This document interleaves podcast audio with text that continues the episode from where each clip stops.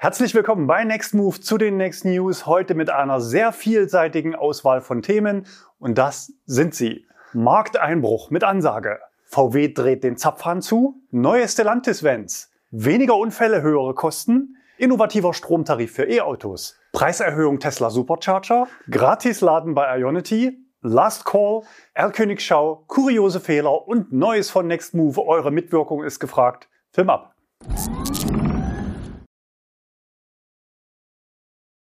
Markteinbruch mit Ansage. Das E-Auto-Jahr 2023 neigt sich so langsam dem Ende. Noch ist es zu früh, Bilanz zu ziehen, aber die letzten zwölf Monate waren durchaus turbulent. Wer unseren Kanal abonniert hat, konnte die Höhen und Tiefen wöchentlich verfolgen.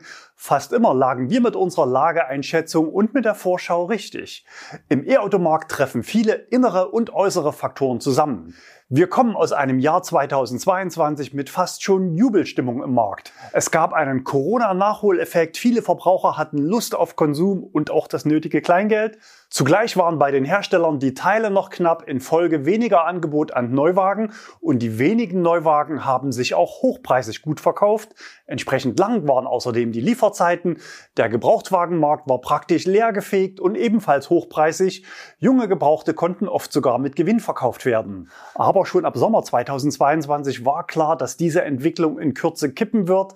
Als dann in Richtung Jahreswechsel endlich Knappheit über die finalen Eckdaten zur Absenkung des Umweltbonus herrschte, herrschte, sprachen viele Experten von einem Absturz oder Markteinbruch bei E-Autos in 2023. Wir hielten in unserer Prognose dagegen und erwarteten ein Wachstum. Hier nochmal zum Beweis ein Screenshot aus einem Video vom Dezember 2022 mit einer Berechnung zum Umweltbonus Fördertopf. Unsere Erwartung damals 25% Wachstum auf 550.000 neu zugelassene E-Fahrzeuge im Jahr 2023. Diese Erwartung wird sich aber vermutlich nicht ganz erfüllen. Wie stellt sich das Bild heute dar? In den Zulassungszahlen fehlen noch die Zahlen von Oktober, November und Dezember. Geschätzt landen wir unserer Meinung nach irgendwo im Bereich von 500.000 Autos, vielleicht auch darüber. In absoluten Zahlen ist das eine Steigerung zum Vorjahr, also bei weitem kein Markteinbruch, sondern ein leichtes Wachstum. Aber der relative Anteil des vollelektrischen Antriebes an den Gesamt-Pkw-Neuzulassungen wird wohl um die 18 Prozent stagnieren. Aus heutiger Sicht müssen wir auch klar feststellen, dass die Stimmung und der Ausblick für die kommenden Quartale nicht gut sind. Wenn ich es freundlich beschreiben müsste, würde ich es als zunehmende Polarisierung der politischen und gesellschaftlichen Debatte bezeichnen. Und das zeigt sich auch, wenn man sich aktuelle Umfragen anschaut, so wie hier im aktuellen DAT-Barometer. Die Wahrscheinlichkeit, ein E-Auto als nächstes Auto zu kaufen, ist mit 14 gegenüber 17 Prozent im Vorjahr sogar rückläufig. Ungünstigerweise fällt der eben erwähnte Stimmungseffekt parallel auf das Auslaufen des staatlichen Umweltbonus oder zumindest auf die Kürzung. Stehen wir also kurz vor dem Platzen der Elektroautoblase? Klare Antwort, nein. Wenn man Innovationsforscher zur aktuellen Stagnation im E-Automarkt befragt, erntet man nur sowas wie ein gelassenes Grinsen oder Aussagen wie das muss so oder völlig normal. Und auch dazu gibt's die passende Grafik. Wenn du vor 2018 aufs E-Auto umgestiegen bist, zum Beispiel mit Nextmove, dann zählst du zu den Innovatoren. Das ist der harte Kern der Elektroauto-Community. Man kennt sich und hat gemeinsam schon viel bewegt und erlebt. Mit unter 100 Kilometer Winterreichweite war E-Autofahren nur was für Enthusiasten und bei Weitem damals nicht massentauglich. Die sogenannten Early Adopters haben dann in den letzten fünf Jahren den Umstieg gewagt. Autos und Ladeinfrastruktur haben sich stark verbessert und wurden durch technikbegeisterte Käufer aus der Nische geholt.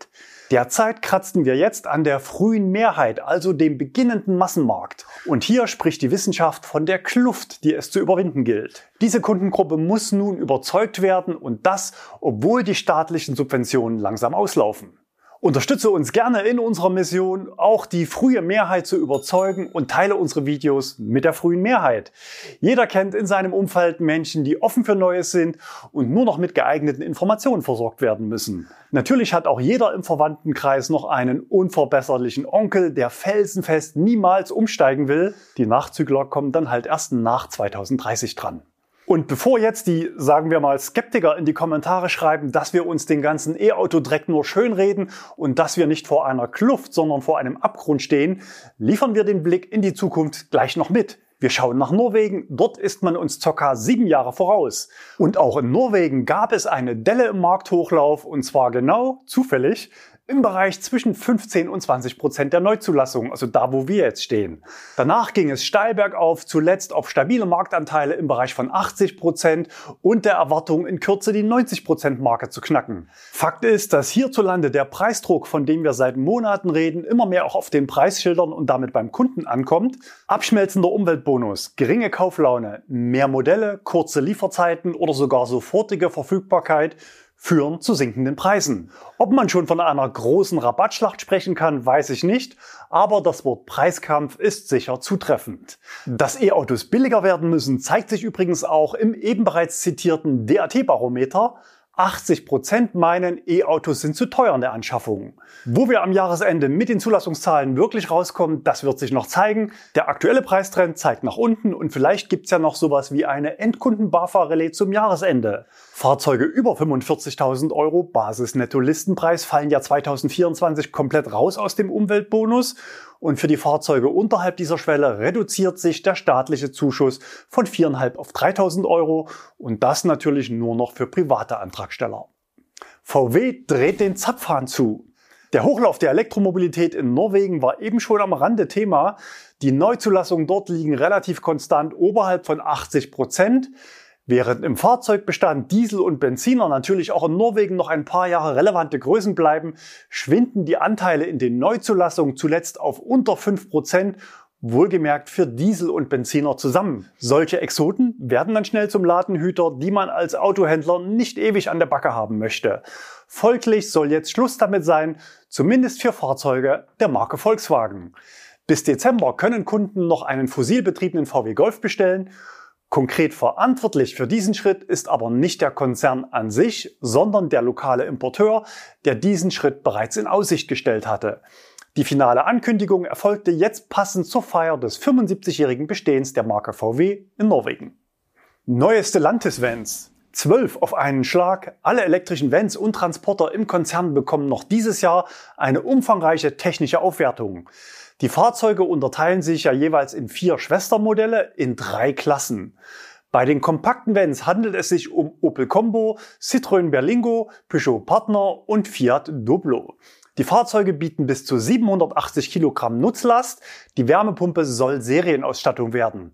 Die Normreichweite steigt um 50 auf dann 330 Kilometer. Die Rede ist von einem neuen 50 Kilowattstunden Akku Gemeint vermutlich jetzt 50 Kilowattstunden netto statt bisher brutto. Die Motorleistung bleibt bei 100 kW, bietet aber geringfügig mehr Drehmoment. Die Klasse darüber, also Opel Vivaro, Citroën Jumpy, Fiat Scudo und Peugeot Expert, wird in zwei Karosserievarianten angeboten. Möglich sind bis zu 1,4 Tonnen Nutzlast und 6,6 Kubikmeter Ladevolumen.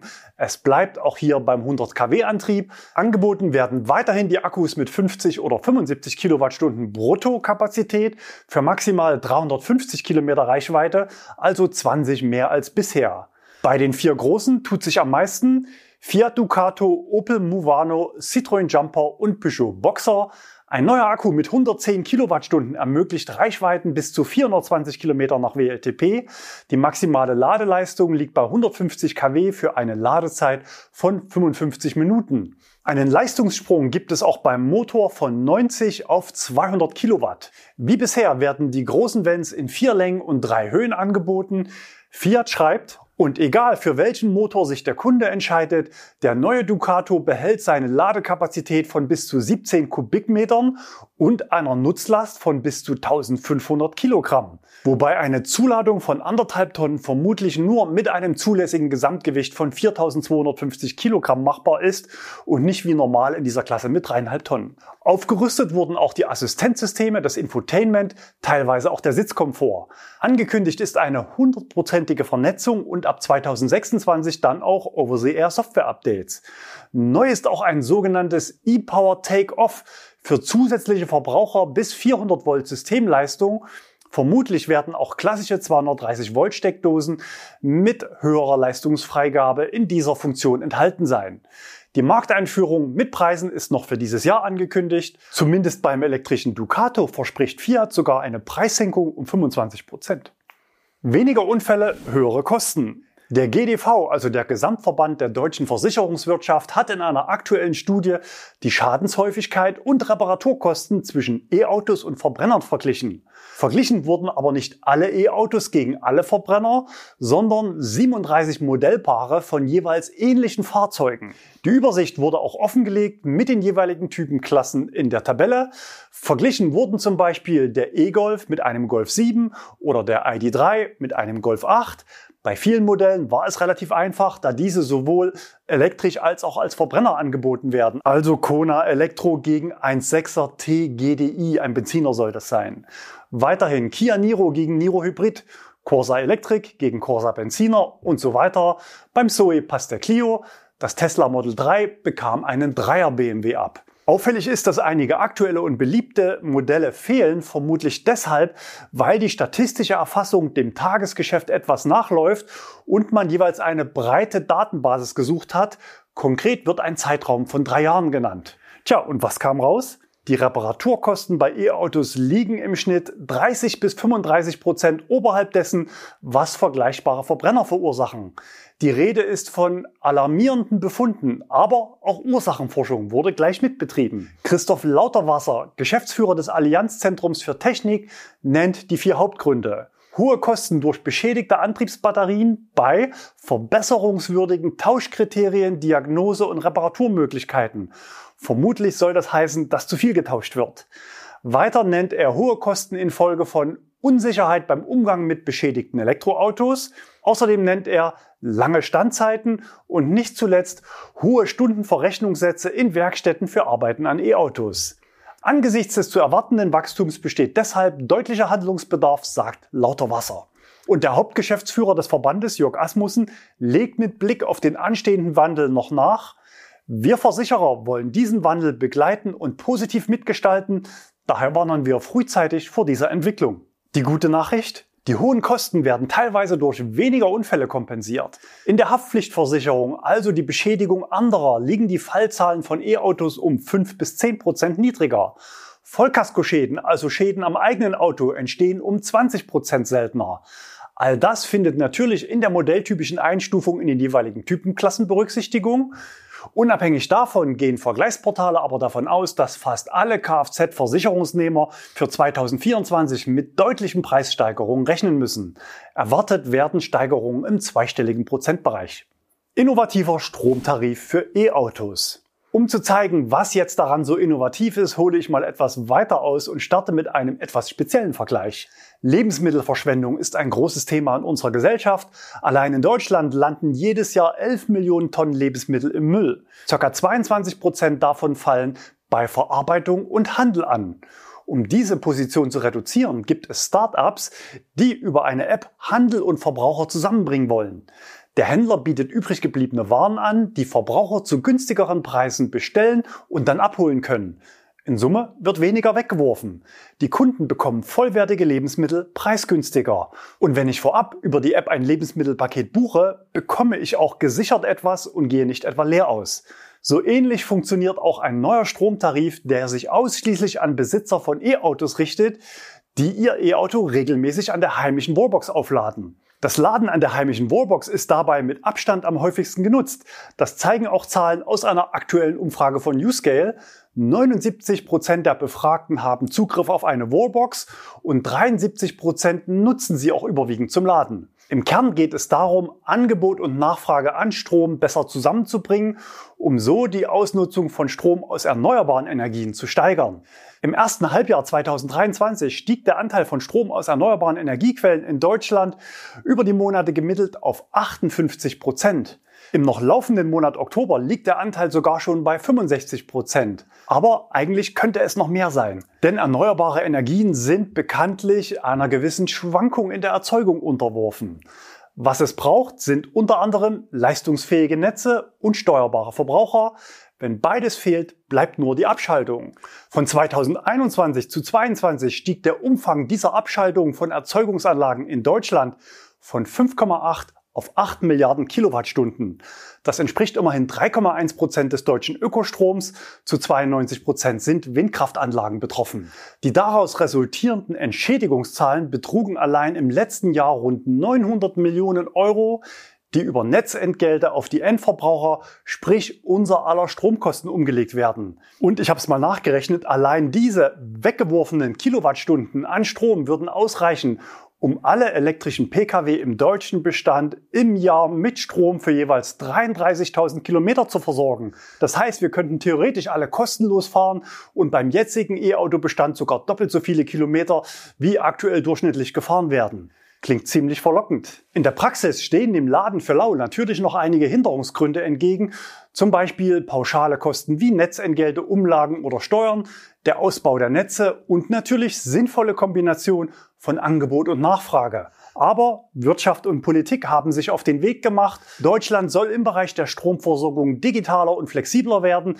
Entsprechende Gesetze hat die Regierung auf den Weg gebracht. Und es gibt immer mehr Stromanbieter, die flexible Tarife anbieten, die sich meist direkt am Börsenstrompreis orientieren, konkret an stündlichen EPEX-Strommarkt Day-Ahead Börsenstrompreisen. Das heißt, der Preis variiert stündlich und die Preisauskunft gibt es jeweils am Nachmittag des Vortages. Bei Tarifen mit flexibler Preisgestaltung bin ich also als Kunde preislich durchaus spekulativ unterwegs. Ich muss selbst planen und eine gewisse Routine entwickeln, wann es sinnvoll ist zu laden. Und wenn die Welt mal wieder Kopf steht und die Preise durch die Decke gehen, bin ich von heute auf morgen als Kunde natürlich auch bei den hohen Preisen voll mit dabei. Diesen Schritt wagen aktuell noch nicht viele Kunden. Fragt man die aktuellen Nutzer von E-Autos, finden aber immerhin die Hälfte variable Stromtarife sinnvoll. Hier nochmal Umfragewerte von Uscale. Die andere Hälfte steht der Sache erst skeptisch bis ablehnend gegenüber. Immerhin 29 Prozent der Befragten fordern für sich Tarife müssen einfach und einheitlich sein. Und wir stehen ja noch ganz am Anfang der Umstellung auf Elektromobilität. Der Bestand an vollelektrischen Pkw in Deutschland liegt ja aktuell nur bei zwei Prozent. In der Breite der Bevölkerung, also repräsentativ befragt, überwiegt das Bedürfnis nach preislicher Absicherung. Der Bundesverband Verbraucherzentrale berichtet in einer aktuellen Studie sogar von einer gestiegenen Ablehnung gegenüber dem Vorjahr in Bezug auf dynamische Stromtarife. Und genau an dieser Stelle setzt jetzt ein neuer Stromanbieter mit einem neuen Tarifmodell an. The Mobility House aus München. Der Name ist sicher vielen bereits ein Begriff. 2009 startete das Unternehmen als Online-Shop für Wallboxen. In den vergangenen Jahren engagierte man sich zunehmend auch am Energiemarkt.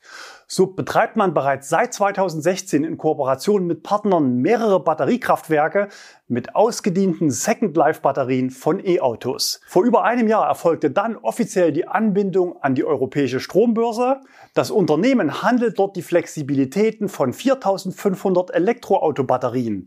Diesmal aber wohlgemerkt mobile Batterien, also solche mit Rädern unten dran. Mitte Oktober wurde nun der passende Stromtarif mit einer besonderen Einbindung der E-Autos der Kunden gelauncht. Das System wurde im internen Testlauf über acht Monate mit über 100 Testkunden auf die Probe gestellt. Jetzt dürfen alle mitmachen, sofern sie die entsprechenden Voraussetzungen erfüllen. Das Spannende und Neue am Tarif, es ist eigentlich kein flexibler Stromtarif, denn als Kunde kann es für mich preislich nur nach unten gehen. Ich kann also finanziell nur gewinnen, ohne das Risiko draufzahlen zu müssen. Aktuell winken 10 Cent Rabatt je netzdienlich geladene Kilowattstunde. Wie funktioniert das Ganze? Das passende Produkt heißt EONT. Um mitzumachen, brauche ich zunächst einen Stromvertrag mit The Mobility House. Die Preise sind regional gestaffelt und können vorab online gecheckt werden. Bei mir persönlich war der Preis sogar etwas günstiger als das, was ich aktuell bezahle. Vergleichsportale erwarten übrigens zum Jahreswechsel wieder steigende Stromkosten im Bereich von 8%, also 2 bis 3 Cent pro Kilowattstunde. Auf Nachfrage bestätigte mir aber The Mobility House, dass man bereits mit 2024er Preisen arbeitet. Entsprechend ist auch eine zwölfmonatige Preisgarantie ausgewiesen. Der zweite Baustein ist die E.ON App. Dort muss ich meinen Stromtarif mit dem App-Zugang meines Fahrzeugs verknüpfen. Der Vorteil, der sich dadurch für die Kunden ergibt, ist, dass keinerlei Hardware-Anpassungen erforderlich sind. Das heißt, zu Hause muss nichts neu verkabelt werden und ich kann beliebige Wallboxen einfach weiter benutzen. Der Nachteil ist, dass aktuell noch nicht alle Fahrzeuge eingebunden sind. Nutzbar ist der Tarif aktuell mit ca. 90 Modellen von 12 Marken. Mit dabei sind unter anderem Tesla, BMW und die Marken des VW-Konzerns. Ob das eigene Auto kompatibel ist, kann man vorab in der Iont-App oder auf der Homepage überprüfen. Um sich den Ladebonus zu verdienen, stecke ich das Auto wie gehabt an die Wallbox. In der App stelle ich ein, um welche Uhrzeit welcher Ladestand erreicht werden soll. Also zum Beispiel morgen früh um 7 bitte auf 80 Prozent laden.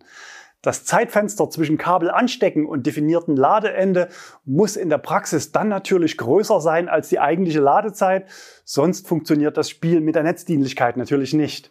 Den Ladevorgang selbst steuert dann die Iont-App, sprich The Mobility House. Das Unternehmen agiert dabei als Player an mehreren verschiedenen Energiemärkten, um die Potenziale voll auszuschöpfen und zukünftig vielleicht noch höhere Prämien anzubieten.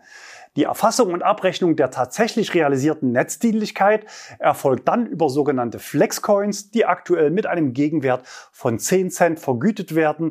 Die Auszahlung erfolgt monatlich. Bei normalem Nutzungsverhalten ist in Summe also eine Kosteneinsparung von knapp 30 Prozent für den Strom des E-Autos möglich, ohne dass ich als Kunde Einschränkungen oder finanzielle Risiken in Kauf nehmen muss. Bei Bedarf kann ich natürlich jederzeit in der App in den Sofortladenmodus wechseln oder tagsüber die eigene PV-Anlage priorisieren. Sollte das eigene Auto nicht kompatibel sein, soll in wenigen Monaten auch ein Tarifzugang über kompatible Wallboxen möglich werden. Wenn wir hier auf dem Kanal über Stromtarife oder Ladetarife berichten, tauche ich gerne mal tief in die AGB ein und suche nach einem Haken an der Sache. Ich habe zwei Knackpunkte gefunden. Erstens, nach welchen Kriterien definiert sich eigentlich, ob eine geladene Kilowattstunde jetzt netzdienlich war oder nicht? Das heißt, ob ich die 10 Cent Gutschrift bekomme. Dazu heißt es in den AGB, die Anzahl an Bonuspunkten ermitteln wir automatisch über einen Algorithmus. Längere Ansteckzeiten in Verbindung mit größeren Ladeenergiemengen werden dabei mit mehr Bonuspunkten belohnt. Die genaue Funktionsweise des Mechanismus wird dir in der App erklärt. Wir behalten uns vor, Sonderaktionen durchzuführen, zum Beispiel heute für doppelte Anzahl von Flexcoins laden, über die wir dich in der App informieren. Auf Deutsch, auf Vertrauensbasis, aber wenn der Wind gut steht, können auch mal mehr als 10 Cent rausspringen. Was das Vertrauen angeht, geht Mobility House aber in Vorleistungen. Man kann nämlich die App einfach ohne Vertrag auch so testweise nutzen und vorab schon mal schauen, was an Bonus im Alltag tatsächlich anfällt. Und zwar eben ohne, dass man einen Stromvertrag dazu braucht. Knackpunkt 2. Besondere Hardware ist ja eigentlich nicht erforderlich. Was man aber braucht, ist ein Smart Meter, also ein passender Stromzähler. Ein digitaler Stromzähler allein reicht da noch nicht, sondern er muss auch eine Kommunikationseinheit besitzen, also digital plus vernetzt sein. Sowas ist nicht ganz billig. Die Kosten liegen mit Einbau im Bereich von 300 Euro. Beim Faktencheck habe ich aber gesehen, dass The Mobility House für die ersten Konten diese Position kostenseitig mit übernimmt. Stand Donnerstag war die Aktion noch online. So, jetzt ist der Beitrag doch etwas länger geworden, als ich dachte. Erklärungsbedürftig ist das Produkt aber wohl nur, weil es neu ist. Denn eigentlich ist es ziemlich einfach und wie wir eingangs an den Umfragen gesehen haben, trifft Mobility House aus unserer Sicht ziemlich gut den Nerv von ganz normalen Kunden. Was meint ihr dazu? Schreibt's doch gerne mal in die Kommentare. Preiserhöhung Tesla Supercharger. Die einen machen das Laden billiger, zumindest zu Hause, und im öffentlichen Bereich wird's mal wieder teurer. Diesmal hat Tesla wieder an der Preisschraube gedreht. Nur circa vier Wochen nach der letzten Preiserhöhung ging es in vielen Ländern nochmal nach oben. In Deutschland stiegen die Preise um circa 10 Prozent. In der Nebenzeit liegen die Preise jetzt für Tesla-Fahrer im Bereich 42 bis 48 Cent pro Kilowattstunde, zu den Hauptzeiten maximal 53 Cent. Für Fremdkunden habe ich für das spontane Laden bei meinen Stichproben Preise von 57 bis maximal 72 Cent pro Kilowattstunde gefunden. Mit diesen neuen Preisen habe ich auch unsere allseits beliebte Übersicht aktualisiert. In den unteren vier Zeilen der Tabelle ergeben sich die jeweiligen Gesamtkosten für monatlich 1000 im jeweiligen Tarif nachgeladene Kilometer und wie es deutlich günstiger geht, das zeigen wir euch jetzt im nächsten Thema. Gratisladen bei Ionity. Dieses neue Kooperationsangebot verkündete Ionity vor wenigen Tagen. Das Angebot gilt europaweit an allen 500 Stationen von Ionity und das für volle acht Jahre. Es gilt allerdings kleinere Einschränkungen zu beachten. Denn erstens ist das Angebot auf 150 Teilnehmer begrenzt. Und zweitens ist die Teilnahme an dieser Gratisaktion an den Erwerb eines bestimmten Neuwagens gebunden, konkret einen Rimac Nevera. Eine Preisliste zum Auto ist leider nicht online verfügbar, der Preis soll aber oberhalb der Schwelle von 2 Millionen Euro liegen. Der Zweisitzer wiegt etwas über 2 Tonnen und schafft es trotzdem in 1,81 Sekunden auf 100 Kilometer pro Stunde. Weitere 20 Sekunden später knackt er die Marke von 400 Kilometer pro Stunde. Wiederum 8,5 Sekunden später schafft es das Auto wieder zum Stillstand zu kommen. Die Partnerschaft mit Ionity beruht vor allem auf der flächendeckend angebotenen hohen Ladeleistung von 350 kW, die das Auto auch abruft, wobei fahrzeugseitig bis zu 500 kW möglich sind. Bei sparsamer Alltagsfahrweise und einer Fahrleistung von 20.000 Kilometern im Jahr beläuft sich die Ersparnis durch das Gratispaket immerhin auf 30.000 Euro. Bei entsprechend sportlicher Fahrweise ist das Einsparpotenzial natürlich noch um den Faktor 2 bis 3 höher, zumindest auf deutschen Autobahnen. Last Call. Hier kann ich mich kurz fassen. Am 31. Oktober ist die letzte Möglichkeit, die THG-Quote fürs laufende Jahr für das eigene E-Auto über Nextmove noch zu beantragen. Aktuell winken noch 115 Euro pauschal fürs komplette Kalenderjahr und zwar auch dann, wenn das Auto erst jetzt kürzlich zugelassen wurde. Unser Antragsportal schließt also in der Nacht von Dienstag auf Mittwoch vorerst seine Tore. Wie es dann 2024 weitergeht, werden wir in Kürze hier bekannt geben. Erlkönigschau. Letzte Woche gab es viele Kommentare zu unserem großen Unbekannten. Vermutlich ist es ein BYD Seal U. Noch ein paar weitere Infos und Bilder hat uns Christoph gesendet. Wir haben das Auto schon mehrfach auf der A1, A61 Euskirchen Köln und in Hürth bei Köln gesehen. Die Felgen zeigen zwar Logos von BYD, aber wir haben das Fahrzeug auch schon in der Nähe der Toyota-Entwicklung gesichtet. Zeitweise wird das SUV auch durch einen zweiten R-König, einen Transporter mit Ähnlichkeiten zum Pro-Ace begleitet. Die Kennzeichen aus Aachen führen zu einem Entwicklungsdienstleister aus Altenhofen. Dieser testet unter anderem auch für Toyota und PSA. Und wir legen heute nochmal nach. Dieser Testwagen sieht noch extrem früh und verbastelt aus. Man könnte denken, mehr als Panzertape und Leuchtmittel aus dem China-Versand braucht es nicht, um ein E-Auto auf die Straße zu stellen. Auch der Innenraum sah noch sehr provisorisch aus, war aber weitgehend verhüllt. Unterwegs war das Fahrzeug mit normalen deutschen Kennzeichen, beginnend mit HP. Geladen wurde an einer NBW-Ladesäule in Köln-Kalk auch die magere Ladeleistung von unter 40 Kilowatt spricht für ein frühes Entwicklungsstatum. Vielen Dank für die Bilder an Martin.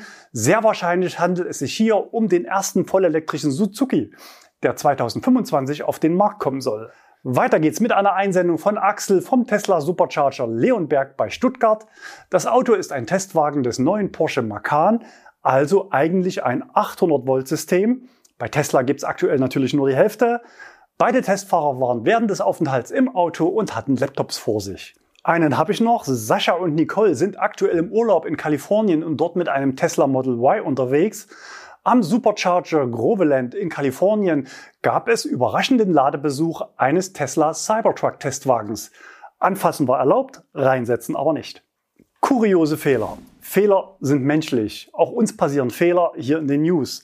Aber wir versuchen natürlich möglichst wenige zu machen und möglichst keine großen Fehler. In Vertrieb und Presse bei den Autoherstellern passieren aber manchmal dicke Dinger, die eigentlich so nicht in die Welt gehen sollten. So bekamen wir vor einigen Wochen eine Preisliste für den neuen BYD Dolphin zugesandt. In der Pressemitteilung vorab kommunizierte Bruttopreise waren dort für Deutschland jetzt als Nettopreise gelistet. Das Auto wäre somit über Nacht ca. 16 Prozent teurer geworden als ursprünglich angekündigt. Da auch die anderen BYD-Modelle mit korrekten Preisen gelistet waren, gingen wir davon aus, dass das Dokument echt ist. War es auch. Aber es war nicht nur echt, sondern auch falsch und hat dem Faktencheck nicht standgehalten. Die echten Nettopreise waren dann natürlich deutlich geringer, sodass es brutto wieder gepasst hat. Letzte Woche dann die Pressemitteilung von Smarten mit dem neuen 4.500 Euro Rabatt, den wir in Frage gestellt hatten. Die Presseabteilung hat es aber in zehn Tagen nicht geschafft, den Sachverhalt aufzuklären und unsere Nachfrage inhaltlich zu beantworten. Ein dickes Ding ist diese Woche auf Skoda Deutschland passiert. Die Info kam von unserem Zuschauer David. In der Pressemeldung vom Mittwoch wurde die Produktaufwertung des neuen Enyaq vorgestellt. Laut Pressemeldung war der Motor der bisher heckangetriebenen Varianten auf der MEB-Plattform plötzlich auf die Vorderachse gewandert, also Frontantrieb. Bei Polestar gab es sowas schon mal, aber in die andere Richtung, nicht aber bei Skoda. Insgesamt waren acht Varianten des Enyaq fehlerhaft mit Frontantrieb gelistet auch hier haben wir die Presseabteilung informiert und eine Stunde später war der Fehler korrigiert. Konfigurator und Datenblätter waren übrigens nicht vom Fehler betroffen. Neues von Nextmove. Heute wollen wir wieder um eure Mitwirkung bitten. Gemeinsam mit unserem Partner Uscale starten wir heute zwei weitere Befragungen, aber ihr könnt nur bei einer mitmachen. Vorteil der Partnerschaft mit Uscale ist für uns, dass wir unsere Berichte hier auf dem Kanal regelmäßig auf ein sehr breites und zugleich qualifiziertes Meinungsbild stützen können und die Ergebnisse der Studien regelmäßig mit euch teilen.